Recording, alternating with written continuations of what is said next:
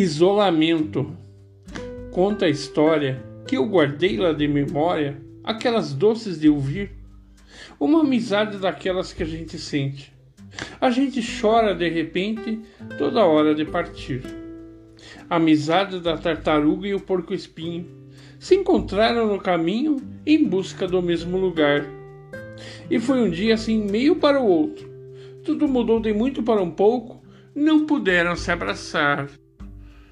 Vamos à leitura do livro Que Saudades do Teu Abraço.